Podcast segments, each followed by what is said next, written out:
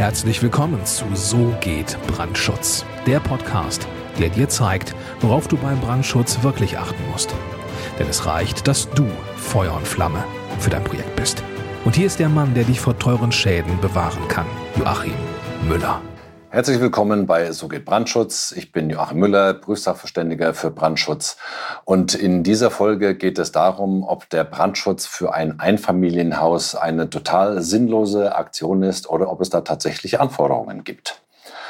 Jetzt muss man zunächst mal unterscheiden, welche Art von Einfamilienhaus jetzt hier in diesem Video betrachtet wird, respektive in dieser Podcast-Folge. Ich spreche jetzt im ersten Schritt, also hier in dieser Folge, von dem Einfamilienhaus, das sozusagen isoliert, frei auf dem Grundstück steht, also nicht von irgendwelchen Einfamilienhäusern, die als äh, Reihenhäuser, Doppelhäuser oder sonstiges zu betrachten sind. Also dazu gibt es dann in Kürze noch ein eigenes Video sondern jetzt geht es erstmal um das freistehende Einfamilienhaus. Und ja, du wirst es nicht glauben, es wird dich völlig überraschen. Auch da gibt es Anforderungen an den Brandschutz, die zu beachten sind, auch wenn das vergleichsweise geringe Anforderungen sind. Aber nichtsdestotrotz kannst du auch im Einfamilienhaus richtig viel falsch machen, was den Brandschutz anbelangt. Was jetzt die Bauweise anbelangt, sicherlich nicht, weil äh, das freistehende Einfamilienhaus, das ist einfach de, der Klassiker Gebäudeklasse 1. Kein Sonderbau, es sei denn, du hast eine riesengroße Villa, aber das ist eher der Ausnahmefall. Also das, das normale, durchschnittliche Einfamilienhaus, das auf einem Grundstück steht, da gibt es, was den baulichen Brandschutz anbelangt, jetzt keine großen Hindernisse, keine großen Auflagen. Außer dass halt äh, an die Decke über dem Kellergeschoss, was die Standsicherheit anbelangt, äh, recht geringe Anforderungen gestellt werden. Aber ansonsten für den ganzen Rest des Gebäudes gibt es keine baurechtlichen Brandschutzanforderungen. Das heißt jetzt natürlich nicht, dass du in deinem Einfamilienhaus alles tun solltest, was dem Brandschutz widerspricht, weil Brandschutz, das, was jetzt hier in diesem Kanal, hier auf äh, YouTube respektive als Podcast betrachtet wird, das ist ja immer der baurechtliche Teil. Es sollte natürlich auch in deinem eigenen Interesse sein, dass du dir über den Brandschutz in deinem Einfamilienhaus Gedanken machst, weil wenn dein Haus abgebrannt ist, dann äh, hast du nicht nur einen sehr großen Sachschaden, sondern äh, du musst dir einfach ein neues Haus bauen.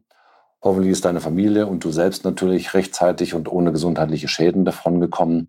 Also Brandschutz im Einfamilienhaus komplett außer Acht zu lassen, solltest du schon allein aus reinen äh, Selbstschutzgründen nicht tun. Jetzt gibt es allerdings speziell einen Fall äh, und den wirst du wahrscheinlich nicht so auf dem Schirm haben, der wird dir nicht so bewusst sein, das weiß ich nämlich auch aus Erfahrung von vielen anderen Anfragen von Freunden und Bekannten und so weiter.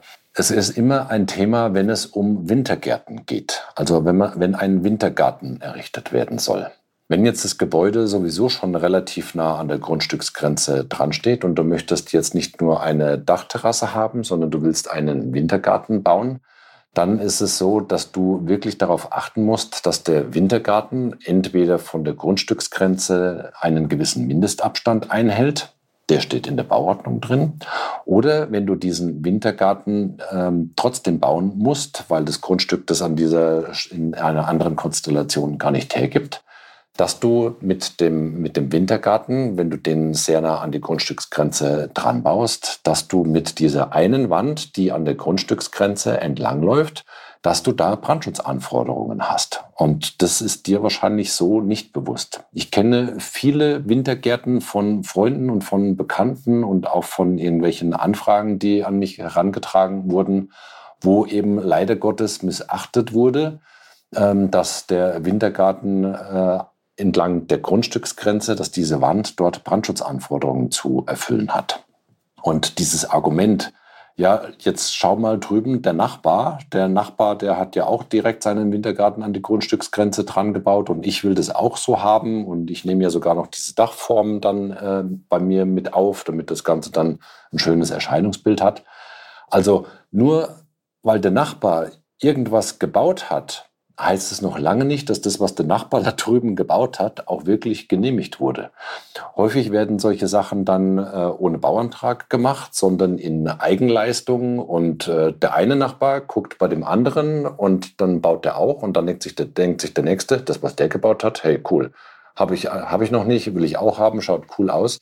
Und dann baut sich das, äh, diese ganze Kaskade dann sozusagen von einem Nachbarn zum anderen auf. Jeder bezieht sich immer auf den anderen. Ja, aber der hat doch, aber wenn dazwischen drin keiner dabei ist, der, der das Ganze einbremst und der dann einfach auch mal Klartext äh, redet und sagt, du brauchst an der Grundstücksgrenze eine Wand mit Brandschutzanforderungen, dann wird da halt einfach Schmuh gebaut. Das ist leider so. Also unterschätze auch dieses Thema Brandschutz im Bereich vom Einfamilienhaus nicht. Beachte dieses Thema mit äh, Wintergarten nah an der Grundstücksgrenze. Beachte die Anforderungen an den Brandschutz, die du ähm, beachten solltest, äh, rein aus Selbstschutzgründen, damit dein Eigentum entsprechend äh, sicher ist.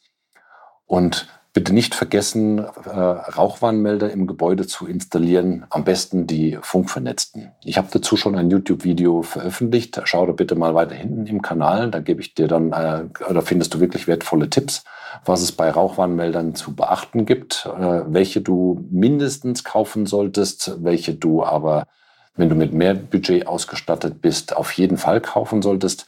Also schau dir dieses Video an und dann weißt du, äh, dann kannst du da eine entsprechende Wahl treffen und äh, kannst dann eben für dein Einfamilienhaus und für dich und für deine Lieben dann natürlich dafür sorgen, dass dieses gesetzliche Mindestmaß an Brandschutz, das für Einfamilienhäuser zu beachten ist, dass das bei dir im Gebäude auch wirklich alles schön sauber umgesetzt ist.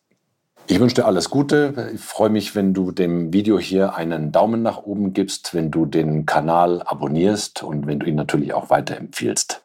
Schreib mir gerne deine Sichtweise auf die Dinge unten in die Kommentarfunktion äh, hier auf YouTube oder äh, kontaktiere mich per E-Mail. Ja, und wenn du einen Brandschutznachweisersteller brauchst oder einen Prüfsachverständigen für Brandschutz, dann gehe jetzt auf www.tub-brandschutz.com. So lautet unsere Homepage triff dort deine Wahl und ich freue mich sehr auf deine Kontaktaufnahme. Bis dahin, alles Gute, herzliche Grüße, dein Joachim Müller, Prüfsachverständiger für Brandschutz. Vielen Dank, dass du auch dieses Mal mit dabei warst. Wenn dir gefallen hat, was du gehört hast, dann war das nur die Kostprobe. Wenn du wissen willst, ob und wie wir den Brandschutz für dein Gebäude optimieren können, dann besuche jetzt www.tub-brandschutz.com und trag dich ein für ein kostenloses Erstgespräch. Diesem 45-minütigen kostenlosen Beratungsgespräch wird eine Strategie für dich erstellt. Und zwar egal, ob du uns für die Planung des Brandschutzes für dein Gebäude brauchst oder ob du mich als Prüfsachverständigen für die Prüfung eines Brandschutznachweises haben willst.